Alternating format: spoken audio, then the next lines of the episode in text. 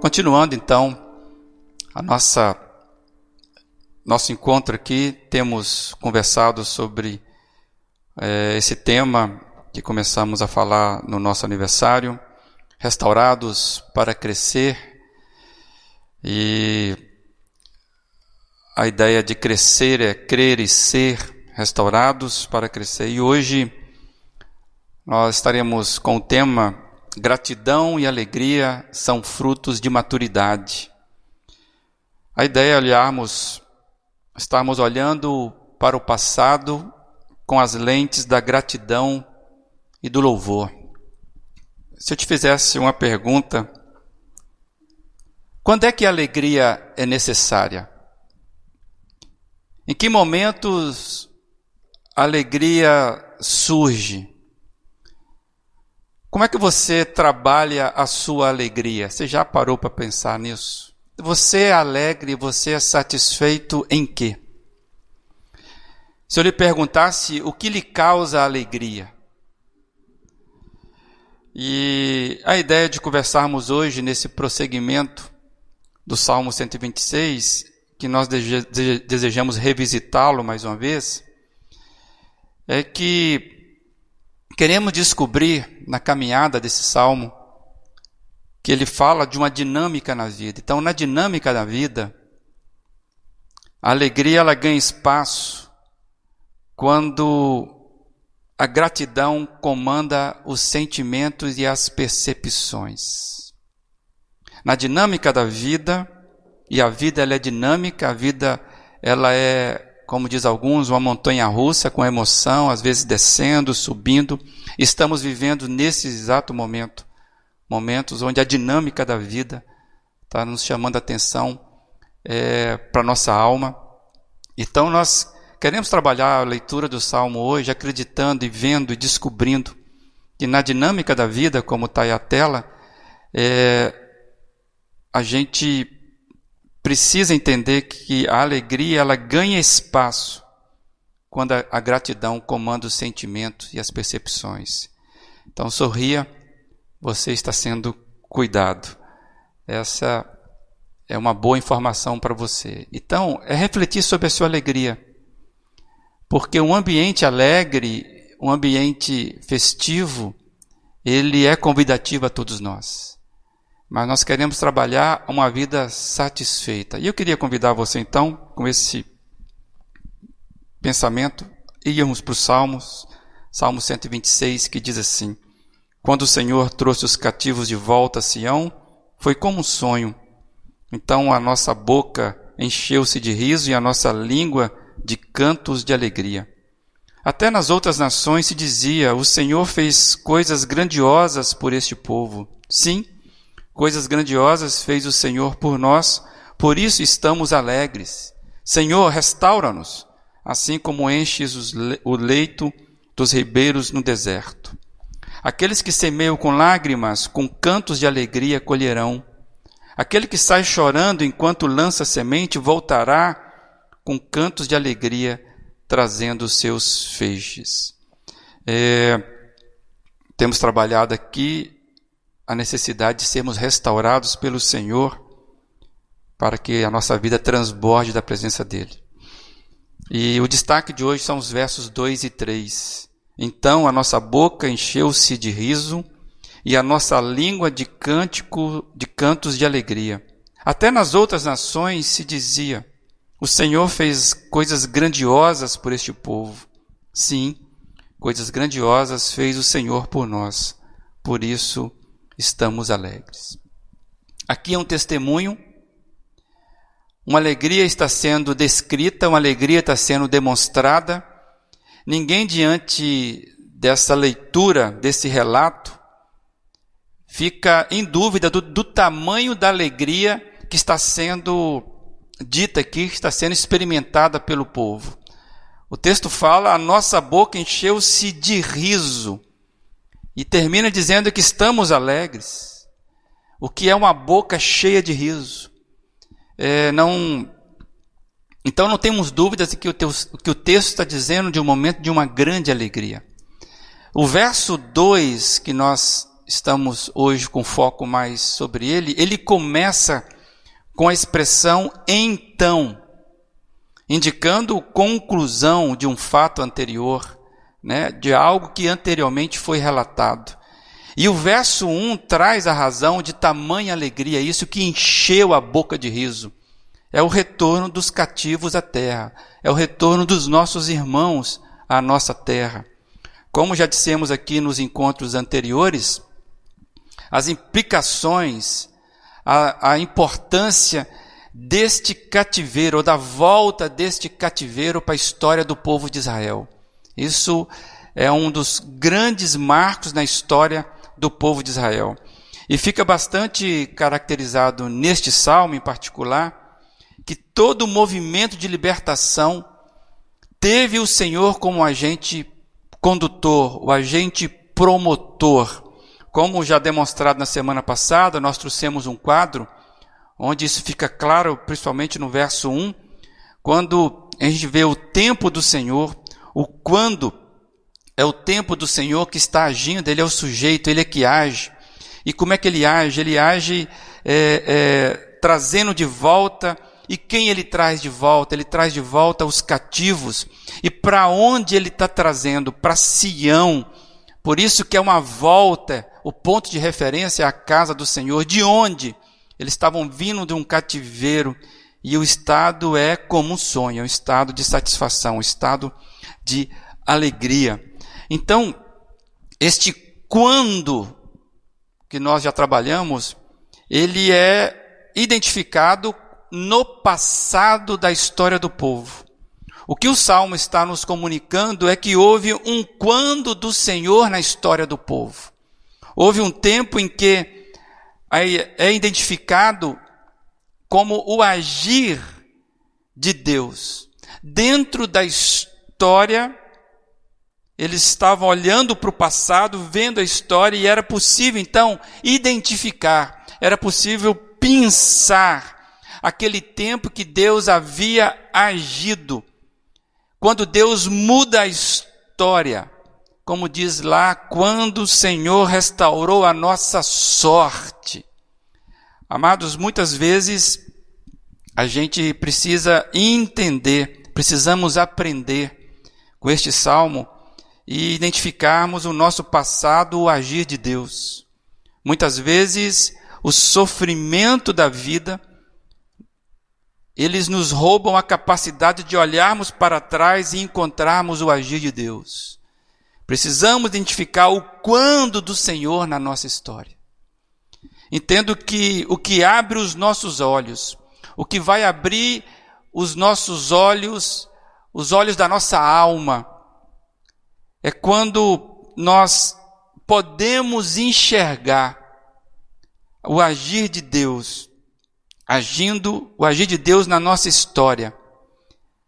É a gratidão. É a gratidão que abre os nossos olhos para enxergarmos o agir de Deus na nossa história e isso trazer para nós o sentimento de gratidão. Estarmos gratos. Olhar o passado com gratidão, ele é diferente de olharmos o passado com nostalgia. A nostalgia, ela, eu vejo muitas pessoas olhando o passado com sentimento nostálgico, eu, muitas vezes eu me pego fazendo isso. Mas o problema da nostalgia é que a nostalgia ela cega. A nostalgia ela ameniza o sofrimento ou os sofrimentos. A nostalgia, de certa forma, é um olhar romântico. É, é quase que uma fuga. Quando nós fazemos uma releitura do passado e aí nós camuflamos e achamos então que o passado que foi o grande tempo da nossa vida. Diferentemente, eu entendo que quando nós olhamos o passado pela lente da gratidão, nós vamos encontrar caminhos de vida em meios aos sofrimentos. A gente não camufla as dores, a gente não vai é, supervalorizar nem as dificuldades e nem as conquistas. Olhamos com maturidade e encontramos então a razão para agradecer. Amados, essa é a lição que eu vejo do Salmo. Nós só podemos agradecer pelo passado quando nós olharmos para ele com gratidão. E a gratidão vai fazer com que a gente encontre no nosso passado coisas difíceis, dores que foram vencidas. Então, o convite é olharmos para trás, não para a lamúria, mas olharmos para trás e chegarmos à grande conclusão. Cara, se estamos aqui hoje, se podemos olhar para trás, é porque nós sobrevivemos ao passado. Só pode ser grato, só pode agradecer pelo passado quem sobreviveu a ele. Isso em si já é uma história de gratidão. Uma das coisas que aprendo com este salmo é, é a amplidão de uma alma agradecida. Por quê? Porque o movimento ele se torna uno, único. O Senhor trouxe de volta aqueles. Ou eu estou indo de volta para me encontrar com aqueles. Então, quando o Senhor trouxe de volta, foi como sonho, foi um ponto de encontro. Você consegue identificar como que isso foi belo na história do povo. E eu queria fazer um desafio para você. Você consegue identificar no seu passado o agir de Deus? Quando o mover de Deus na sua história mudou tudo. Querido, eu queria que você, durante essa conversa aqui, você pensasse sobre isso. Se possível, inclusive, que você pegasse algo para anotar. Será que você seria capaz de pegar um bloco e anotar quais são as ações de Deus no seu passado que você hoje reconhece que foi Deus? E aí você vai conseguir anotar isso e louvar a Deus por isso. Um desafio que eu lhe trago já aqui, quando nós terminarmos aqui, que você possa fazer um exercício de memória do agir de Deus na sua vida e louvar e engrandecer a Deus por isso. O que nós temos aprendido aqui na leitura desse salmo é que Deus sempre age.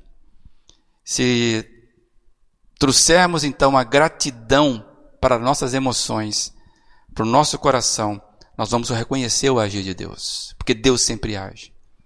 O problema é que muitas vezes a dificuldade, as dificuldades presentes, elas muitas vezes roubam da gente a capacidade de ver Deus agindo na nossa história. Então eu desejo rapidamente aqui destacar alguns comportamentos, algumas ações, algumas observações que podem nos ajudar nesta postura diante da vida. O primeiro ponto que eu vejo é que o louvor ele acompanha a alegria do povo de Deus. O louvor acompanha a alegria do povo de Deus. O texto diz no verso 3: Sim, coisas grandiosas fez o Senhor por nós, por isso estamos alegres. Amados, louvor é reconhecimento. Reconhecimento do agir de Deus. Louvor é uma maneira de adoração. Louvor é uma maneira de testemunho. Uma das fortes características do povo de Deus é demonstrada pelo louvor. Se tem uma produção forte na Bíblia, na história, é a capacidade que a igreja teve e tem de ter demonstrar louvor e agradecimento a Deus. É, Muitos dos testemunhos da igreja na caminhada, na história, isso está registrado, por exemplo, em canções. E, e, é, é bom a gente lembrar isso, porque uma coisa que nós aprendemos com a Bíblia, e é claro, com a nossa própria experiência, se, se assim temos com, com o Espírito Santo, é que a alegria ela faz parte do fruto do Espírito Santo. Como diz lá em Gálatas 5, 22, que tem uma lista do fruto e diz lá que o fruto do Espírito, o Espírito aí é com E maiúsculo, é o agente, é o Espírito Santo. O fruto do Espírito é amor, alegria, estou destacando aí a palavra. Amor, alegria, paz, paciência, amabilidade, bondade, fidelidade, mansidão e domínio próprio. Isso tudo faz parte do fruto do Espírito. E é interessante que o amor, que é a base, ele vem seguido da alegria. É, quem ama, ele até sofre, mas o sofrimento de quem ama é um sofrimento satisfeito. Porque a melhor experiência do amor, de todas as emoções, quando é feita, ela deve ser feita no amor. Então a alegria, quando vivida pelo Espírito Santo de Deus, ela é feita no amor. Ela, ela, ela acompanha um estado de satisfação da alma, ou ela traz, ou ela demonstra, mesmo nas diversidades. Temos muitas dificuldades, amados, reconhecemos isso, de agradecer, de nos alegrar em tempos de adversidade. Não estou falando aqui, nem defendendo, espero que ninguém entenda mal, aquela alegria boba, aquela alegria estética. Não estou falando aqui daquela inocência é, é, alienante, a espécie do, do jogo lá da, da poliana, né? o jogo do contente. Não é isso que eu estou dizendo. Exatamente o contrário disso. Nós não negamos as dificuldades. A nossa alegria é um estado de alma e não condicionantes de ambientes. É, eu falo de uma vida satisfeita. A, a vida olhada como graça. Estou vivo. É a, a flor que se abre com a brisa. É a criança que corre para a vida eu encontrando abrigo, eu encontrando satisfação em viver. A vida para aquele que é satisfeito não é fardo, é graça. E muita gente, eu sei disso. Tem muita gente que tem uma predisposição à melancolia. E tem muita dificuldade em lidar com isso. Mas eu, eu conheço na história próxima vivida, vivenciada. Que melancólicos, aqueles que lutam com depressão todos os dias, eu consigo encontrar pessoas nesse estado que elas estão resolvidas na vida, estão satisfeitas em Deus, mesmo lutando com a sua melancolia, com a sua depressão. E o que é isso? Isso é fruto, isso brota. Então, amados, eu acredito que isso, isso, isso inclui a todos nós. Não se exclua da possibilidade de viver o fruto da alegria. Talvez você olhe e fale, mas comigo não é assim, porque eu tenho uma doença que rouba de mim o meu humor, rouba de mim a minha capacidade de abrir-me. Acredita, o fruto da alegria ela é destinada a todos. E você não está fora disso. E em nome do Senhor Jesus, Ele pode transformar a sua vida, experimentar essa alegria, rompendo os fardos de um viver pesado. Você vai continuar na sua luta, mas vai ser diferente, em nome do Senhor Jesus. A principal característica dos seguidores de Jesus sempre foi o louvor. O canto de alegria sempre foi expressado. É, existem históricos né, as manifestações de louvor que foram compostas, e isso marca a caminhada da igreja. E na própria Bíblia tem uma história bastante conhecida, conhecida por aqueles que, que já têm uma caminhada de fé, é a experiência de Paulo e Silas na prisão, uma prisão injusta, uma prisão onde eles sofreram sem nenhum sem nenhuma culpa.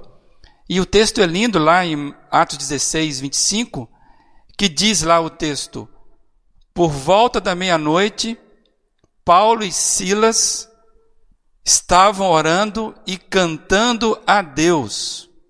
Os outros presos os ouviam. Vou repetir. Por volta da meia-noite, Paulo e Silas estavam orando e cantando hinos a Deus. Você consegue imaginar uma pessoa que é presa injustamente nos açoites, à meia-noite resolver cantar. E o texto é lindo dizer que os outros presos escutavam tudo isso. além de fazerem algo inusitado para as condições normais de quem está numa situação de sofrimento e perseguição injustas, geralmente o que se vê nessas condições? Reclamação, lamúria, revolta. Cara, eu fui preso injustamente, deram um tapa na minha cara. Geralmente nós, em ocasiões como essa, nós ouvimos xingamento e não louvor. Então, de onde Paulo e Silas tiraram força para louvar a Deus? Porque eles sabiam que a vida deles não estavam jogadas ao léu. É aquilo que nós já lembramos hoje. Eles reconheciam o agir de Deus na história deles. E é interessante que, que diz o texto que o louvor de Paulo e Silas reverberou entre os outros presos. E aqui já está registrado algo que se assemelha ao Salmo 126. O Salmo 126 fala que até nas outras nações se dizia: O Senhor fez coisas grandiosas por este povo.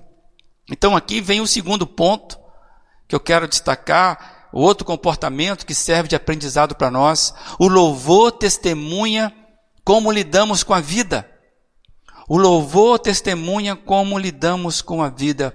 Estou lembrando aqui de um, de um amigo lá de Brasília que ele contou a seguinte experiência. Ele toda semana ele reunia um pequeno grupo na casa dele e eles então ali antes de começar, eles estavam cantando, eles, eles tinham as canções para cantar, ele pegava o violão, e foram vários encontros assim. E um dia, o vizinho, na verdade, uma senhora, fez o seguinte testemunho: Olha, eu estou muito feliz de você ter me chamado hoje para participar, porque toda vez que vocês reuniam, eu vinha com a minha cadeira perto da parede e eu ouvia vocês cantarem e eu ficava feliz de ouvir aquilo e desejoso de participar daquilo. Amados, é essa possibilidade de atrairmos pessoas, porque nós temos uma vida que testemunha e o louvor, ele é forte. É um forte testemunho de como lidamos com a vida. A gratidão e louvor nos, nos mostra como que nós lidamos com a vida diante das pessoas. Ser grato a Deus e ter a capacidade de louvá-lo constantemente é algo conferido somente à igreja. Mais uma vez eu quero destacar aqui: não é alienação, não é outra coisa, mas aquele que reconhece Deus agindo, mesmo em mesma, em mesma luta, em meio à luta, ele é capaz de extrair da sua alma louvor. Isso deve ser uma constância e não apenas uma casualidade, não apenas um evento. Muita gente acha que vamos transformar, por exemplo, a nossa nação promovendo grandes eventos. É, eu eu, eu não, não, não sei se, se os grandes eventos serão os promotores que vão causar algo no Brasil, como avivamento ou algo semelhante que se espera. Eu entendo que o principal impacto que podemos fazer é vivermos a integridade do Evangelho, isso todo dia. Ser grato e louvar a Deus continuamente é uma forma que fala do Evangelho, que fala do nosso, do nosso caráter em Deus. Então, se lá na sua repartição do seu trabalho você é o que mais reclama, você é o que mais é, é, solta comentários para baixo. Muito cuidado, você ainda não entendeu que isso está comunicando para as pessoas que crer em Deus é, é a mesma coisa que não crer. Qual o impacto que o louvor comunica? Deixa eu repetir essa frase. Qual o impacto que o louvor na sua vida está comunicando na vida dos outros? Eu queria destacar aqui Hebreus 13, 15, porque ele nos ensina muito, muito sobre isso. Ele diz assim: por meio de Jesus, portanto, ofereçamos continuamente a Deus um sacrifício de louvor, que é o que? Fruto de lábios que confessam o seu nome. Amados, louvor é fruto, é fruto dos lábios, é expressado, é fruto dos lábios que confessam o nome de Jesus. Louvor é consequência e não causa. Só pode louvar aquele que de fato já confessa Jesus como Senhor. Esse é o fruto do qual nós já lemos que o Espírito Santo produz. Louvor é consequência, ele não é causa. A gente louva por quê? E não para quê? E aí, nós chegamos à seguinte conclusão: não é o louvor que liberta, mas o liberta que louva. Você, por certo, já ouviu uma frase assim: quem canta seus males espanta.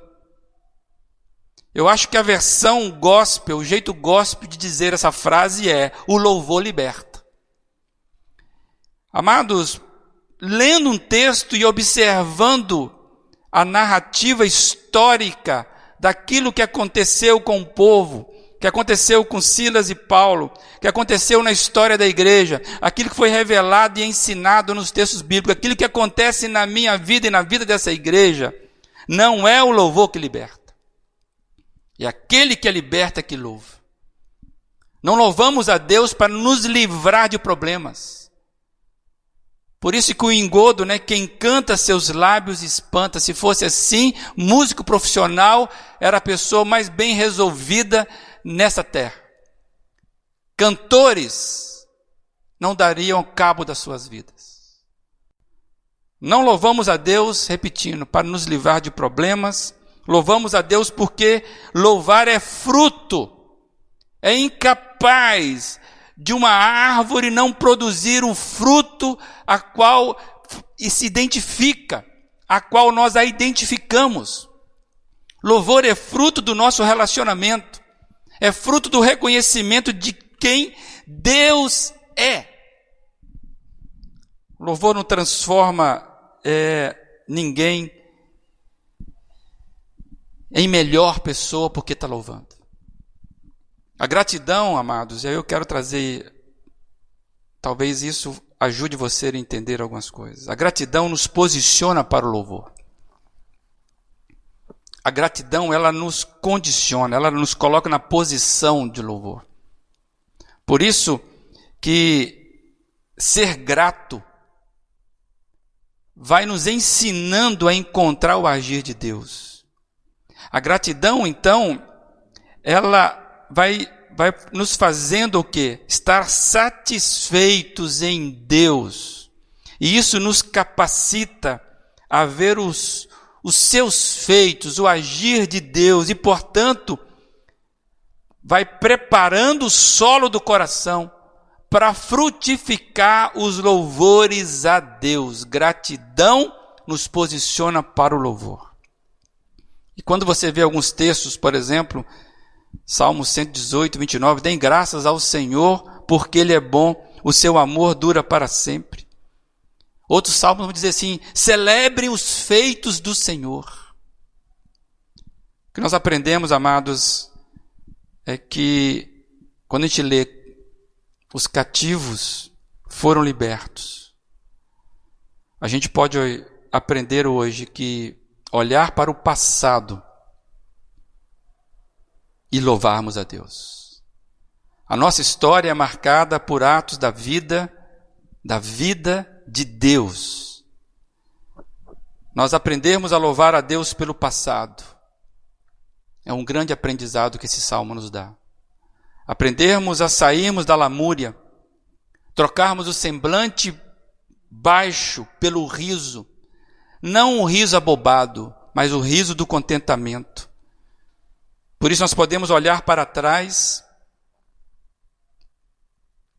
e encontrarmos a gratidão, porque se nós estamos aqui, é porque nós estamos num ponto adiante. E se nós estamos num ponto adiante, não, não interessa a condição que você esteja hoje. Você pode, nessa condição, de estar hoje, dizer ao Senhor, se eu posso falar, pensar, agir, é porque o Senhor me trouxe até aqui e aprender com isso. Por isso que Neemias vai dizer, 8:10, pois a alegria do Senhor é a nossa força. É, ou então, em outra versão, porque a alegria do Senhor nos fortalecerá, como se fosse uma ação sempre presente. Então, amados, louvor não é meio, mas fruto. Não depende da circunstância. O cristão sempre achará motivos para louvar, porque o que fala de nós não são as circunstâncias, mas aquele que nos garante uma paz em meio às dificuldades. Então, louvar a Deus não é fuga, louvar a Deus não é alienação, não é negação de problemas, é descoberta. Podemos viver uma vida satisfeita, porque nós fomos primeiramente alcançados pela graça do Senhor. Louvar agradecido é quando damos crédito a Deus. Que Deus é esse? Esse que ajudou na nossa caminhada. Esse que está libertando cativos. A minha pergunta é: de quantos cativos, quantos cativeiros você já foi liberto da sua vida e quantos você vai precisar ser liberto ainda na sua caminhada? Por isso que é Senhor, transforma-nos renova-nos. Essa é a, é a nossa oração. Amados, eu entendo que nós precisamos sermos restaurados e crescermos em gratidão, na gratidão e no louvor. Amadurecermos uma vida aberta pela alegria aquela que nos traz, nos faz enxergar e o agir de Deus cuidadosamente, amorosamente na nossa caminhada, na nossa história. Crermos e sermos agentes que testemunha, que testemunham da graça recebida. E como é que a gente vai comunicar isso? Através da alegria, através do louvor. Que sejamos maturos o suficiente para vermos além das circunstâncias. E eu já finalizando, eu quero trazer Abacuque 3, versículo 17 e 19. Olha que texto impressionante. Mesmo não florescendo a figueira, não havendo uvas nas videiras, mesmo falhando na safra de azeitonas, não havendo produção de alimento nas lavouras, nem ovelhas no curral, nem bois nos estábulos, ainda assim eu exultarei no Senhor e me alegrarei no Deus da minha salvação. O Senhor soberano é a minha força. Ele faz os meus pés como os do servo. Ele me habilita a andar em lugares altos. Amados, que belo testemunho. Isso aqui é maturidade. Que sejamos maturos o suficiente para vermos além da figueira sem flor, vemos além da videira sem uvas, vemos além do campo seco, vemos além do emprego que falha, além dos armários vazios, escassos, além das perspectivas desanimadoras que estão falando para nós, que possamos sempre nos exultar e nos alegrar no Deus da nossa salvação, esse Deus que age continuamente. Como diz o texto, a nossa força vem da alegria do Senhor. Você consegue imaginar que o nosso Deus, ele é pleno, ele é equilibrado no seu ser. E dentro do ser de Deus, a alegria faz parte do seu cerne. Porque podemos experimentar o fruto que vem do Espírito do Senhor e é a alegria. Muita gente vê Deus como um Deus carrancudo, um Deus severo, punidor. Não consegue ver esse Deus que tem como marca a alegria. Ah, quando você encontra a alegria do Senhor, isso te traz para a sua vida a força necessária, como diz o texto. Ele não vai nivelar os, as montanhas, ele vai te dar capacidade para subir as montanhas. Ele que te habilita. Por quê? Porque a alegria do Senhor é a nossa força. Que você possa encontrar, que a nossa comunidade de fé, possamos encontrar a alegria do Senhor, esse Deus que nós servimos. Sabe o que eu sonho? Eu tenho um sonho.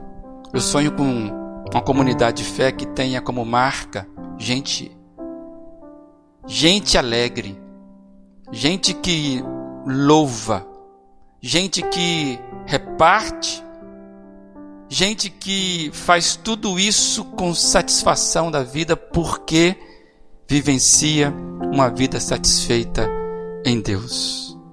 Esse é meu sonho para essa igreja.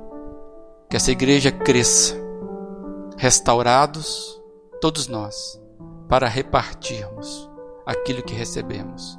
E só conseguiremos fazer isso se nós olharmos com gratidão e isso invadir a nossa vida a tal ponto que mesmo as máscaras não vão impedir das pessoas verem o nosso sorriso, a nossa alegria, a nossa satisfação, mesmo em tempo de escassez. Tem muita gente olhando para nós, esperando ver em nós a resposta para essa calamidade. Que eu e você sejamos então essa comunidade matura que dá fruto da alegria.